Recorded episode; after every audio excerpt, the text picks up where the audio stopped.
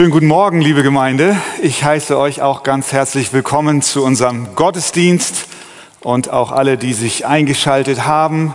Wir wollen weitermachen heute Morgen im ersten, nein, im zweiten Buch Mose. Einige sind noch stehen geblieben. Dann, wenn ihr könnt, die anderen, dann steht doch auch gerne auf zur Textlesung. Zweiter Mose, Kapitel 3. Und da lesen wir von Vers 1 bis Vers 10. 2. Mose 3, 1 bis 10.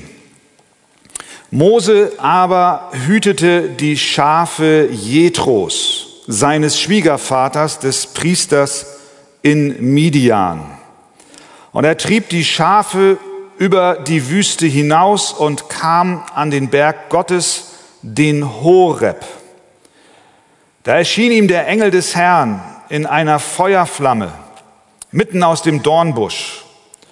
Und als er hinsah, siehe, da brannte der Dornbusch im Feuer und der Dornbusch wurde doch nicht verzehrt. Da sprach Mose, ich will doch hinzutreten und diese große Erscheinung ansehen, warum der Dornbusch nicht verbrennt.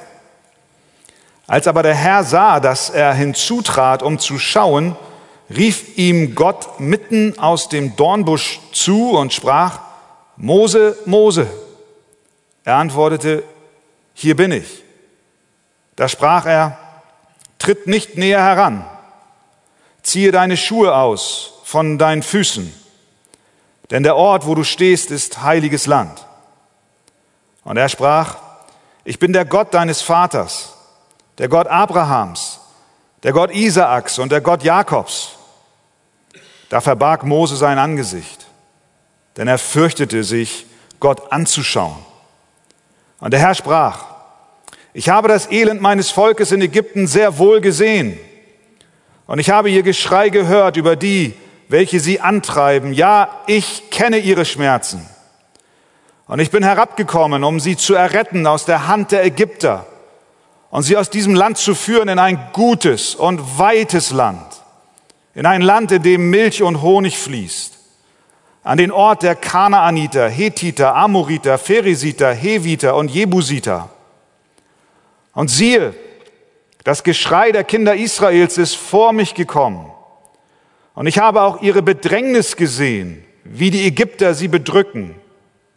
So geh nun hin, denn ich will dich zu dem Pharao senden, damit du mein Volk, die Kinder Israels, aus Ägypten führst.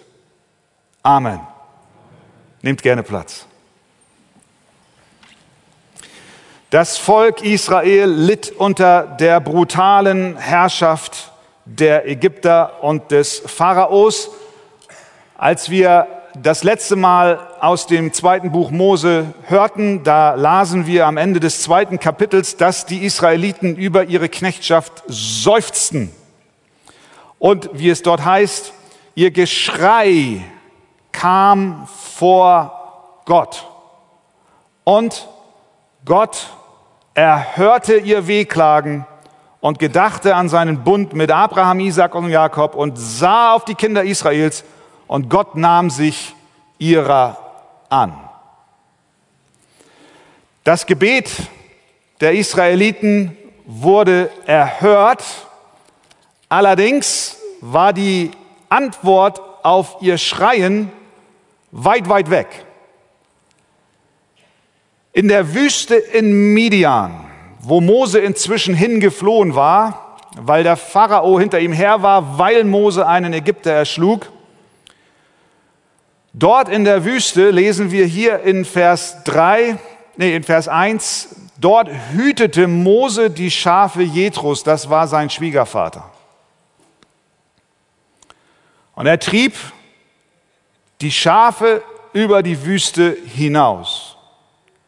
Weit, weit weg von den Sorgen und Nöten der Israeliten in Ägypten erfahren wir jetzt, dass Gott anfing, eine Lösung zu schaffen.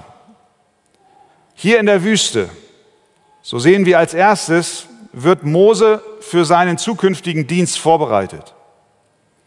Dort lernte er Verschiedenes. Er lernte erstens Geduld. Geduld tut uns Not. Wir wissen aus Apostelgeschichte 7, wie alt er damals war. Da heißt es in Kapitel 7, Vers 30, und als 40 Jahre erfüllt waren, erschien dem Mose in der Wüste des Berges Sinai der Engel des Herrn in der Feuerflamme eines Busches. Also 40 Jahre war Mose in Midian, als genau das passierte, was wir hier gerade gelesen haben. Und wir wissen vom vorletzten Sonntag, dass Mose 40 Jahre alt war, als er den Palast verließ und nach seinem Volk Ausschau hielt. Das macht 40 plus 40 sind? Nee, nee, nicht 70. Du musst noch mal in die Schule, mein lieber Bruder. Sind 80. Mose war ein alter Mann. 80 Jahre alt und hütete die Schafe seines Schwiegervaters. Was lernen wir daraus? Gott ist niemals in Eile. Merken wir das? Sie schreien und 80 Jahre später tritt Gott selbst auf die Bildfläche. Gott handelt niemals in Hektik, in aller Seelenruhe, ruhend in sich selbst, sein Ziel niemals aus den Augen verlierend steuert Gott das große Rettungsschiff Israels immer weiter und immer weiter an das Ziel, das er sich ersehen hat. Mose wurde in der Wüste gelehrt, was es heißt, geduldig zu warten. Und so wie Gott damals in aller Ruhe und großer Souveränität und Sicherheit und mit klarer Absicht sein Ziel verfolgte, so tut er es auch heute, auch in deinem Leben. Er ist niemals in Eile und Hektik, auch was deine persönlichen Anliegen betrifft. Du bist nervös, weil die Antwort Gottes so lange schon auf sich warten lässt. Das Erste, was wir hier sehen, harre auf den Herrn und übe dich in Geduld. Gott ist an der Arbeit. Und manchmal dauert es eine Woche, manchmal ein Monat, manchmal ein Jahr, manchmal ein Jahrzehnt und manchmal acht Jahrzehnte. Aber er arbeitet. Das Zweite, was Mose lernen musste oder lernen durfte, war den Hirtendienst. Wir haben gesehen, er hütete die Schafe Jethros. Das war wichtig, weil Gott einen Mann brauchte für die große Rettungsaufgabe seines Volkes, der ein Hirtenherz hat, der Psalm 77, Vers 21 sagt über Gott, du Gott, führtest dein Volk wie eine Herde durch die Hand von Mose und Aaron. Es ist eine große Herde. Und Mose musste vorbereitet werden auf den Hirtendienst. Er musste lernen, was es heißt, sich um Schafe zu kümmern, die nicht sein Eigentum sind, sondern jemand anderem gehören so wie hier die Schafe seines Schwiegervaters nicht sein Eigentum waren, sondern der Besitz von Jethro, so durfte er durch diese Übung lernen, was es später heißen würde, die Schafe Gottes, die nicht ihm gehören, sondern dem Herrn, zu führen und zu weiden und zu schützen und ihn voranzugehen. Diese Aufgabe formte ihn in Demut. Er tat die Arbeit weit, weit weg von Ägypten, wo er doch ein königlicher Prinz war. Jetzt hütete er die Schafe und das obwohl Hirtenarbeit für die Ägypter das Niedrigste war, was sie sich vorstellen konnten. Aber doch Mose lernte den Hirtendienst. Und er lernte noch was. Er lernte auch, treu zu sein in kleinen Dingen. Bevor Gott ihn an die große Aufgabe stellte, dieses, diese, diesen gewaltigen Rettungsplan eines, eines, eines riesigen Volkes vorzustehen, musste er lernen, im Kleinen treu zu sein. Er sollte lernen, in den alltäglichen Aufgaben die Aufgaben mit Ernst und mit Liebe zu übernehmen. Das ist ein Charakteristikum der Diener Gottes. Jesus erwartet es von uns. In Lukas 19 heißt es, weil du im geringsten treu gewesen bist, sollst du Vollmacht über zehn Städte haben. Paulus schreibt den Korinthern im Übrigen, wird von einem Haushalter nur verlangt, dass er treu erfunden wird. Mose, wir können uns das vorstellen, Tag ein, Tag aus, Schafe hüten. 40 Jahre lang. Treue fällt dem modernen Menschen zunehmend schwer. Ist jedenfalls mein Eindruck. An einer Sache dranbleiben. Sie tun, auch wenn Widerstand ist. Die Welt ist schnelllebig. Wir wehen wie Blätter im Wind. Kommt ein Windstoß, dann, dann sind wir schon wieder weg am nächsten Ort. Diese, diese Mentalität will auch in die Gemeinde Jesu Einzug halten. Wenn mir jemand blöde kommt, dann lege ich mein Amt in der oder der Aufgabe nieder.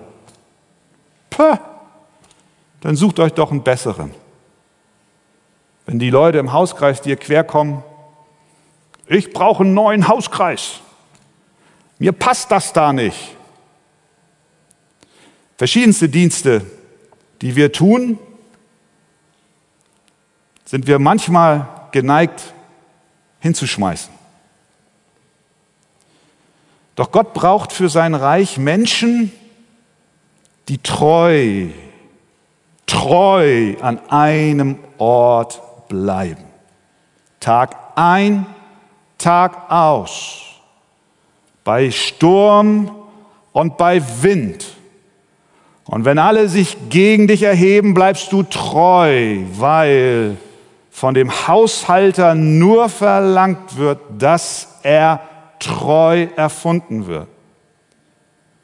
Das bezieht sich auf deinen persönlichen Dienst in der Gemeinde, das bezieht sich überhaupt auf deine Zugehörigkeit zur Gemeinde, das bezieht sich auf alle Dienste im Reich Gottes. Wir bleiben, wenn es stürmt. Die sich zu dem Herrn und seinen Kindern stellen, sind die Diener Gottes, auch wenn dies nicht attraktiv erscheint. Mose lernte Treue. Tag ein, Tag aus. Ohne diese Charaktereigenschaft hätte Gott ihn niemals zu einem Dienst gebrauchen können, für den er ihn vorgesehen hat. Also, da in der Wüste. Geduld, Hirtendienst, Treue. Nimm dir das, was dir passt und zieh's an. So will ich es auch tun. Und dann sehen wir da zweitens den brennenden Busch. Als Mose also die Schafe hütete, kam er, wie wir gelesen haben, an den Berg Horeb. Und da sah er etwas Merkwürdiges. Einen Busch, der brannte, aber nicht verbrannte. Und dann kam aus dem Gehölz auch noch eine Stimme. Der Engel des Herrn heißt es, sprach zu Mose. Vers 2. Und der Engel des Herrn erschien ihm in einer Feuerflamme mitten aus dem Dornenbusch. Und als er hinsah, siehe, da brannte der Dornbusch im Feuer und der Dornbusch wurde doch nicht verzehrt. Was ist da gemeint mit dem Engel des Herrn? Wer ist das, der Engel des Herrn? Es ist Gott selbst, der dort redet. Es ist nicht Gabriel, der Engel Gabriel, auch nicht der Engel Michael oder irgendein anderer Engel, sondern die Engelserscheinung ist der Herr selbst. Der Kontext macht es uns deutlich, dass eindeutig Gott damit gemeint ist.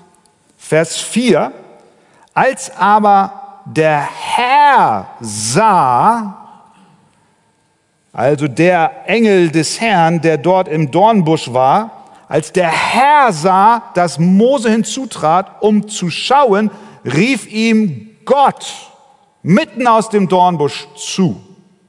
Es war also Gott, der im Dornbusch erschien. Gott der Herr, der Engel des Herrn sind also hier austauschbare Begriffe. Auch in Vers 6 sprach der Engel des Herrn. Was sprach er? ich bin der Gott deines Vaters, der Gott Abrahams, der Gott Isaaks und der Gott Jakobs. Da verbarg Mose sein Angesicht, denn er fürchtete sich, Gott anzuschauen. Vers 7, und der Herr sprach. Vers 11, Mose aber sprach zu Gott. Wir sehen, der Engel des Herrn war hier eine sichtbare Erscheinung des unsichtbaren Gottes. Nicht ein stellvertretender Engel. Für einen kurzen Moment in Raum und Zeit wurde dieser Busch zu einem Tempel Gottes. Sehen wir das? Plötzlich wohnte Gott in diesem Busch, in seiner ganzen Herrlichkeit.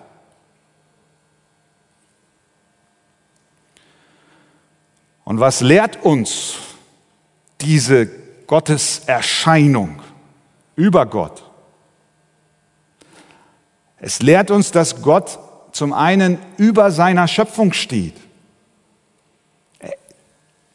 Er ist mehr, er ist größer, er ist anders als alles Geschaffene, denn er kontrolliert die Schöpfung vollkommen. Wer sonst hätte denn die Macht, einen Busch brennen zu lassen, ohne dass dieser verbrennt? Das ist, was ich mir jeden Winter wünschte, dass mein Kaminholz nicht verbrennt. Dann müsste ich es nicht hacken und besorgen. Wir können es aber nicht schaffen. Unser Holz verbrennt. Gott aber steht über der Schöpfung. Was lernen wir noch über Gott? Wir lernen hier, dass er herrlich ist. Dieses Feuer zeigt seine Herrlichkeit. Es zeigt, wie hell, wie glänzend, wie strahlend, wie prachtvoll und auch wie rein Gott ist. Und der Busch zeigt auch, dass Gott ewig selbstgenügsam ist. Es zeigt uns, dass Gott nichts braucht, um zu sein. Denn er brannte, ohne verzehrt zu werden. Und er brannte ohne Energiezufuhr von außen, unabhängig von Geschaffenem oder von helfenden Händen, die sein Brennen am Leben erhielten. Er brennt immer zu, Sehen wir das? Er brennt und er brennt und er brennt und er brennt und er brennt. Hell und leuchtend und strahlend. Und das kann er nur, weil er seine Energie nicht von jemanden oder irgendetwas außerhalb von sich selbst bezieht. Er ist in sich genug. Das ist Gott. Und so stand Mose jetzt plötzlich in der Gegenwart Gottes. Vers 5. Da sprach er, also Gott, tritt nicht näher heran, Mose. Ziehe deine Schuhe aus von deinen Füßen, denn der Ort, wo du stehst, ist heiliges Land. Das ist das erste Mal in der Bibel, dass das Wort heilig in Verbindung mit Gott gebraucht wird. Hier im brennenden Busch offenbart Gott also seine Heiligkeit. Zentrales Thema in diesem Textabschnitt, die Heiligkeit Gottes. Er präsentiert sich und seine Heiligkeit so, wie er es bis hierhin nicht getan hat. Mose war so beeindruckt von diesem Bild, dass er später in seinem Lobgesang sagt, in 2. Mose 15, wer ist dir gleich unter den Göttern, o Herr?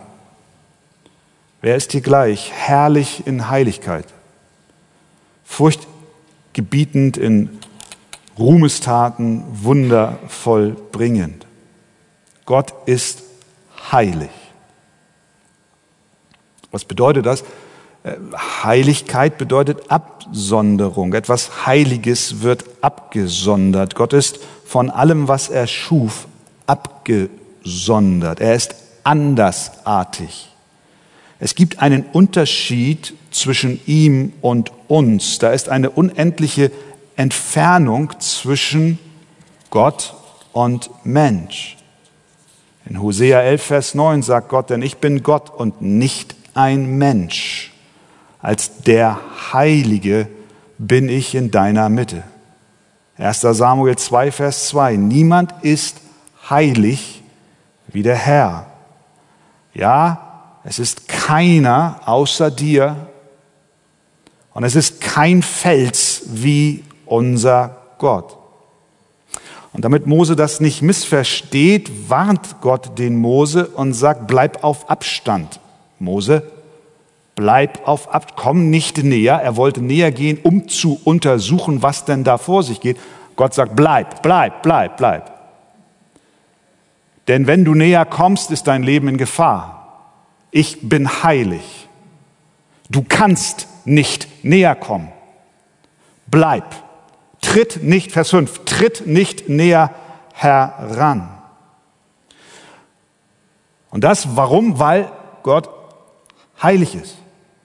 Er ist heilig. Es war Mose nicht gestattet, näher zu treten. Und so sollte er seine Schuhe ausziehen. Vers 5, ziehe deine Schuhe aus von deinen Füßen. Mose wusste und ahnte und spürte, als er sah und hörte, dass dies ein heiliger Ort ist, an dem er sich jetzt befindet. Und äh, er, heißt es in Vers 6, verbarg sein Angesicht, denn er fürchtete sich, Gott anzuschauen. Und das war auch gut so. Denn später sagt Gott in Kapitel 33, mein Angesicht kannst du nicht sehen, denn kein Mensch wird leben, der mich sieht. Kein Mensch wird leben, der mich sieht. Wir können, wir können nicht. Weder Mose noch ich noch du, niemand kann sich Gott nähern. Wir müssen sterben. Das ist die Botschaft hier. Deine Augen, heißt es in Habakkuk 1.13, sind so rein, dass sie das Böse nicht ansehen können. Das Böse wird vernichtet in der Gegenwart des heiligen Gottes. Keine Chance. Wenn das so ist, dann bedeutet es, dass auch Gott zu rein für uns ist, als dass wir ihn ansehen könnten. Gott kann das Böse nicht ansehen und wir können ihn nicht ansehen, weil er ist zu heilig. Und da haben wir das größte Problem der Menschheit. Das ist jetzt echt ein Problem. Das musst du im Glauben annehmen. Das ist ein echtes Problem. Denn wir wurden geschaffen, um Gemeinschaft mit Gott zu haben. Wir wurden geschaffen, um Gott zu sehen. Wir wurden geschaffen, um Gott zu sehen. Adam und Eva, sie lebten und wandelten mit Gott, als die Sünde noch nicht da war. Sie, sie hatten Gemeinschaft, innigste Gemeinschaft. So war es eigentlich vorgesehen, doch dann kam die Sünde. Wir haben gesündigt. Gott beiseite geschoben, uns eigene Götter gemacht. Jetzt sind wir nicht mehr heilig, wie Adam es einst war. Und wir sind nicht rein wie Gott. Und deswegen ist es höchst gefährlich, in die Nähe Gottes zu kommen. Das wirft natürlich die Frage auf, ja, wie können wir denn überhaupt eine Begegnung mit Gott überleben? Wenn wir dann noch bedenken, dass die Bibel uns klar und deutlich lehrt, dass der Tag für jeden Menschen kommen wird, an dem er vor Gott treten muss. Der Busch da hinten in der Midianitischen Wüste, der war lange, lange Zeit her, weit, weit weg von dir. Und du denkst, ach, hat nichts mit mir zu tun. Aber die Bibel sagt, na, Moment, Moment. Du wirst vielleicht nicht in der Form vor Gott in einer Erscheinung im Busch treten müssen, aber die Bibel sagt dir klipp und klar und sage später nicht, du hast es nicht gewusst. Die Bibel sagt, du musst vor Gott erscheinen. Der Tag kommt. So wie das Amen in der Kirche, noch sicherer als das Amen in der Kirche. Der Tag kommt, an dem jeder vor dem heiligen Gott erscheinen muss. Und wenn das wahr ist, was wir bisher herausgearbeitet haben aus der Botschaft der Bibel, dann bedeutet das, du wirst ewig vergehen, weil du kannst vor Gott nicht bestehen. Er ist zu heilig. Das ist ein Problem. Ein riesiges Problem. Nun gibt es Menschen, die versuchen, dieses Problem zu lösen. Das haben die Menschen immer schon versucht. Auf verschiedenste Art und Weise. Die einen versuchen, aus diesem Dilemma herauszukommen, indem sie ihre eigene Heiligkeit oder ihr Gutsein übertrieben darstellen. Das ist, das ist, das ist die gängigste Art und Weise, wie auch Menschen in Ruhe und in, so eingelullt werden, in ein frommes Gedöse. Ja, wenn Gott so heilig ist, das, das, vielleicht bin ich ja gar nicht so schlecht. Und vielleicht sind da doch gute Anlagen in mir, die Gott veranlassen werden, drüber hinwegzusehen. So machen es fast alle Religionen. Sie sagen, der Mensch ist im Kern gut da sind wunderbare Anlagen in ihm. Was der Mensch jetzt nur noch machen muss, ist, diese zu betonen und weiterzuentwickeln. Also predigt man Regeln, ja, man predigt Gesetz, man predigt Werke, humanistische Einlagen. Wer diese befolgt, wird am Ende vor Gott bestehen können. Die Bibel lehrt das Gegenteil. Wir sind einfach nicht heilig, sagt sie. All das wird in der Gegenwart Gottes keinen Bestand haben, denn es heißt Römer 3,10, es ist keiner gerecht, auch nicht einer. Andere versuchen das Problem zu lösen, indem sie nicht ihr eigenes, ihr eigenes Gutsein betonen, sondern indem sie versuchen, die Heiligkeit Gottes zu schmälern. Sie sagen, nein, so heilig wird das schon nicht sein. Er ist doch ein Gott der Liebe. Er ist doch tolerant. So einen Gott will ich gar nicht haben, der so klar und hart ist. Und deswegen versucht man Gott in die Schuhe zu schieben, dass er am Ende ja doch alle irgendwie in den Himmel bringt. Das ist die größte Lüge, die du dir selber erzählen kannst. Gott ist heilig. Und wenn er auch nur ein Deut dieser Heiligkeit von sich nehmen würde, wäre er nicht mehr Gott. Die einzige Möglichkeit für uns, in die Gegenwart Gottes zu kommen, besteht darin, dass wir selber heilig werden. Jetzt sagst du ja, Moment, eben hast du noch gesagt, durch eigene Werke können wir vor Gott nicht bestehen. Richtig, richtig, richtig. Wie werden wir denn heilig?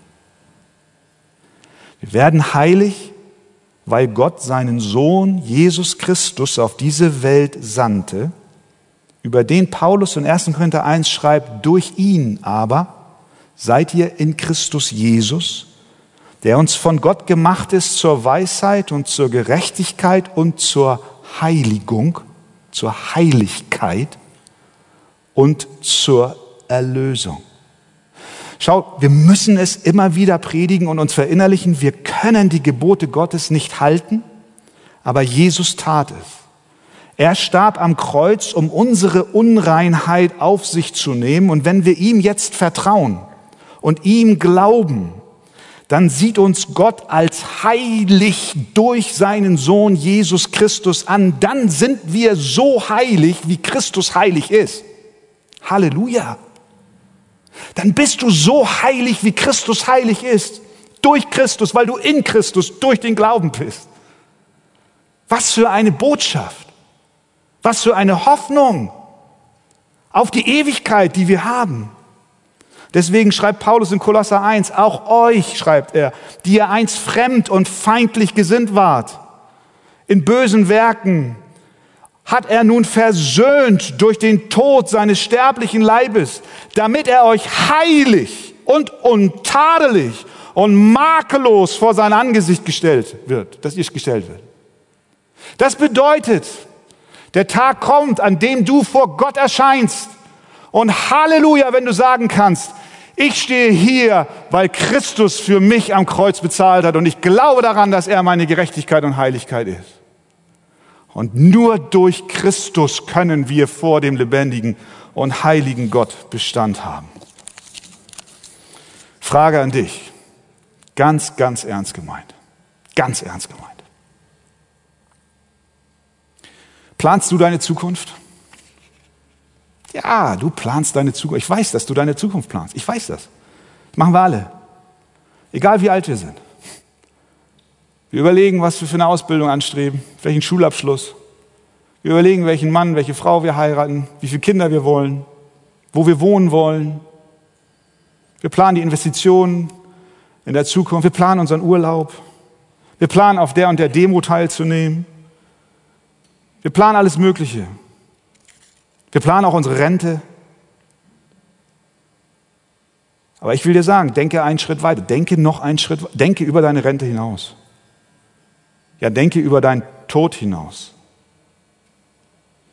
Denke an den Tag, von dem Gott klipp und klar spricht, der kommen wird, an dem du vor dem heiligen Thron Gottes erscheinen musst. Denke daran, und zwar heute. Denke daran. Denke daran, dass du vor ihm zu erscheinen hast. Und dann stell dir die Frage, bist du so heilig, wie Gott heilig ist? Kannst du auf irgendetwas zurückgreifen, das dich vor ihm bestehen lässt? Kannst du das? Und wenn du ehrlich bist und diese Frage mit Nein beantwortest, dann ruft Gott dich heute Morgen und sagt, vertraue Christus. Er ist deine Rettung vor dem heiligen Gott. Er ist deine Erlösung. Er ist deine Heiligkeit. Deswegen glaube ihm, glaube Christus, so wirst du gerettet. Amen. Und dann sehen wir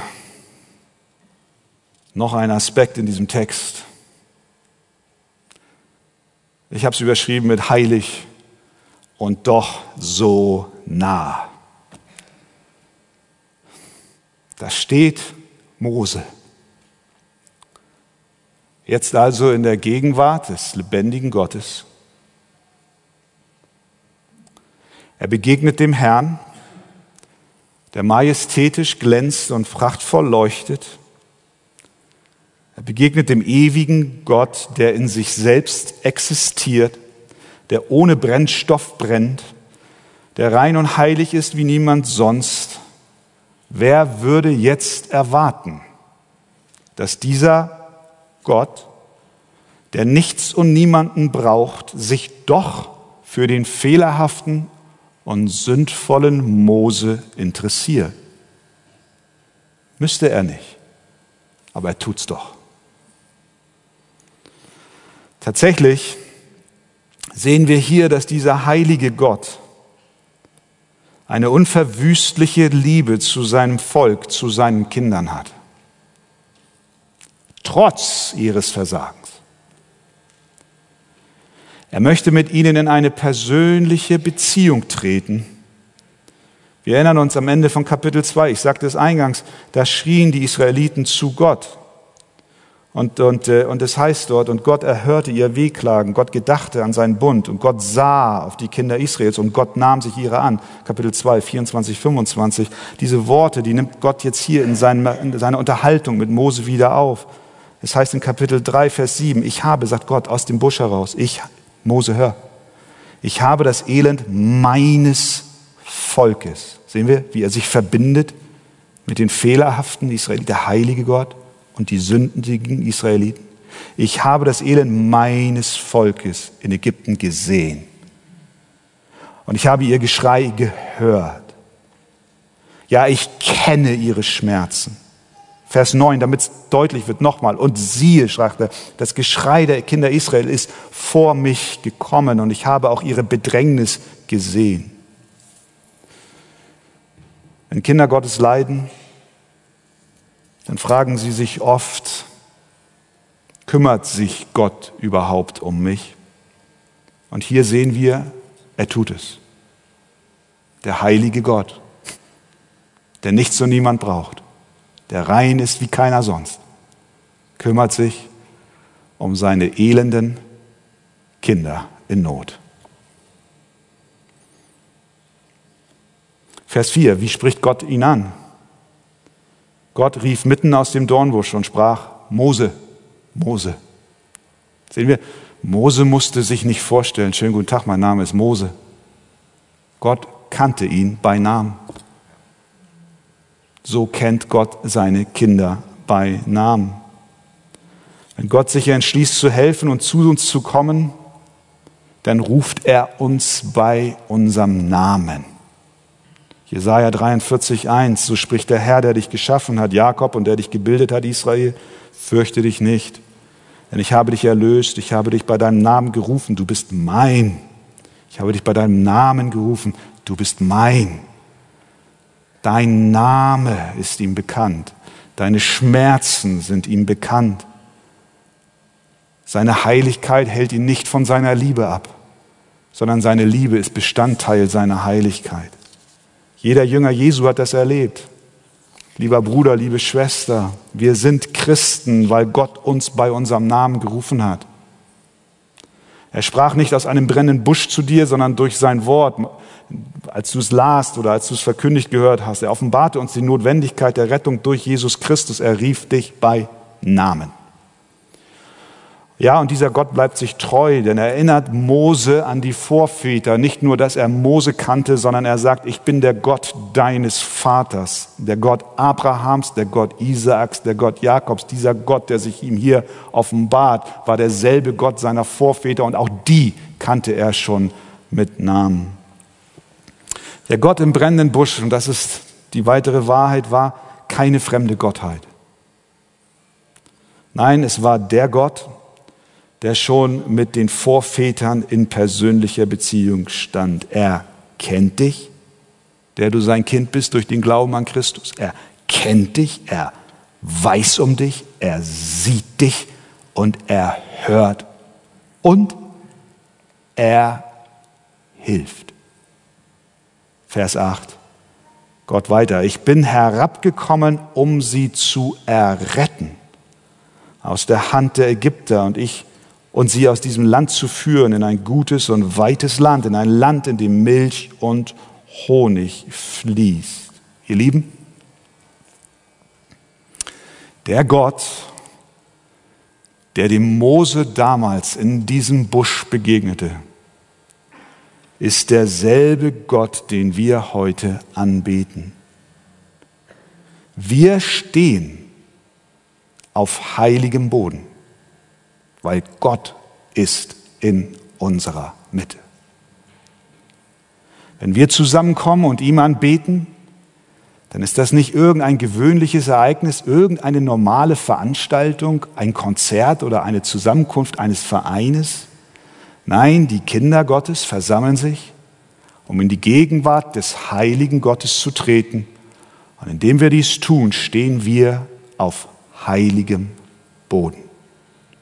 Und dieser Gott, der heilig ist, der niemanden braucht, um selbst zu existieren, liebt seine Kinder. Er kennt sie, er weiß um sie. Und so kommen wir vor seinem Thron durch Jesus Christus. Er hat unser Schreien gehört, uns aus der Sklaverei errettet und nun führt er uns in ein, wie er es hier sagt, in ein gutes, weites Land, in ein Land, in dem Milch und Honig fließt. Nicht das irdische Kanaan, sondern das himmlische Jerusalem. Frage an dich, bist du dabei? Bist du dabei? Wenn nicht, dann bete. Schreie zu Gott, wie Israel es tat. Benenne ihm dein Sündenelend. Die Fesseln deiner Schuld will er dir nehmen. Derselbe Gott, der Mose im Busch begegnete, wird auch dir begegnen durch Jesus Christus. Deswegen rufe zu ihm und glaube ihm. Möge Gott es uns schenken. Amen.